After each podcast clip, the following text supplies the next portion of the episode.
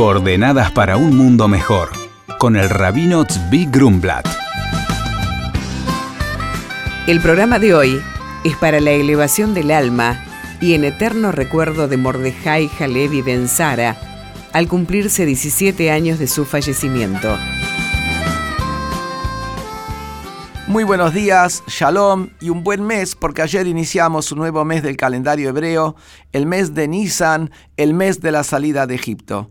Efectivamente, de aquí a dos semanas, el viernes de noche, dentro de menos de 14 días, vamos a tener el inicio de la festividad de Pesach. Pesach, fiesta de la matzá, fiesta de la libertad. Pesach marca la libertad del pueblo judío hace 3300 treinta y pico de años atrás, el día en el cual también nace el pueblo judío como pueblo. Como dice el profeta Ezequiel, es el día que sale de Egipto, es el día de su nacimiento. ¿Qué representa nacimiento? Antes de nacer, la persona se encuentra dentro de las entrañas de la madre. Y la verdad que a simple vista, a nivel físico, no es que hay un cambio radical. Es lo mismo que estaba adentro de la madre, es lo que salió afuera. ¿Qué representa nacer? Nacer representa tener identidad propia. No es simplemente lo que tenía antes, tengo después. Todo lo que tenía antes es identidad propia. Antes era parte de la identidad de la madre. ¿Qué es lo que representa esto?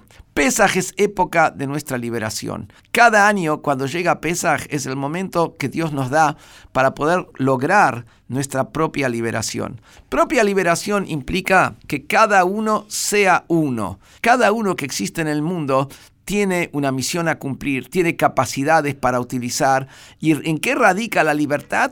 De que él tiene su identidad y puede activar al máximo lo que él es. Ahora, ¿qué ocurre? Dentro de la persona hay diferentes facetas. Hay facetas accesorias, la persona necesita caminar, la persona necesita comer, la persona necesita también hacer sus necesidades, la persona tiene un montón de acciones. ¿Vamos a definir a la persona por sus facetas inferiores? La persona tiene facetas que son mucho más desarrolladas, facetas de los sentimientos, de los sentimientos puros, facetas de la inteligencia que le permite ver la utilidad, el objetivo, el beneficio de cada cosa, el sentido de las cosas, la voluntad. Pero ¿qué ocurre? Cuando la persona subyuga sus capacidades superiores, sus capacidades espirituales, sus capacidades por la solidaridad, la bondad, el, eh, buscar objetivo, sentido, la subyuga a sus capacidades inferiores, que toda su vida radica nada más en satisfacer sus necesidades inferiores, la persona en realidad vive esclavizado toda su vida. Porque lo que él podría hacer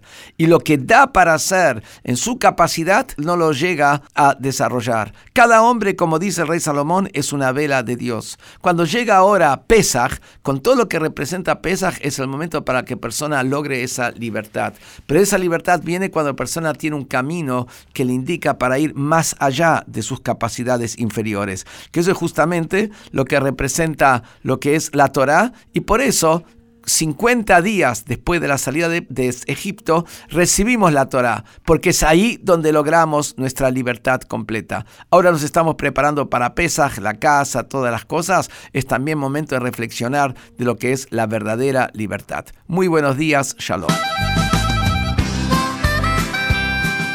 Nos escribe Claudia de Buenos Aires y dice, hola Rabino, quería saber cuándo cae la Pascua judía este año y cuántos días es.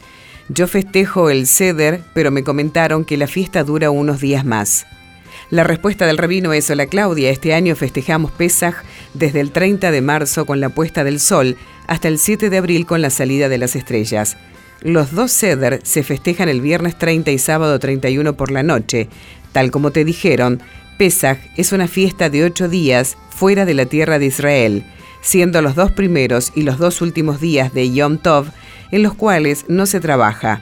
En Israel se festeja durante siete días. Podrás encontrar toda la información necesaria en nuestra página www.jabad.org.ar. Por consultas al rabino pueden escribirnos a coordenadas.jabad.org.ar. Coordenadas para un mundo mejor con el rabino Zvi Grumblat. Shalom y Shabu Tov.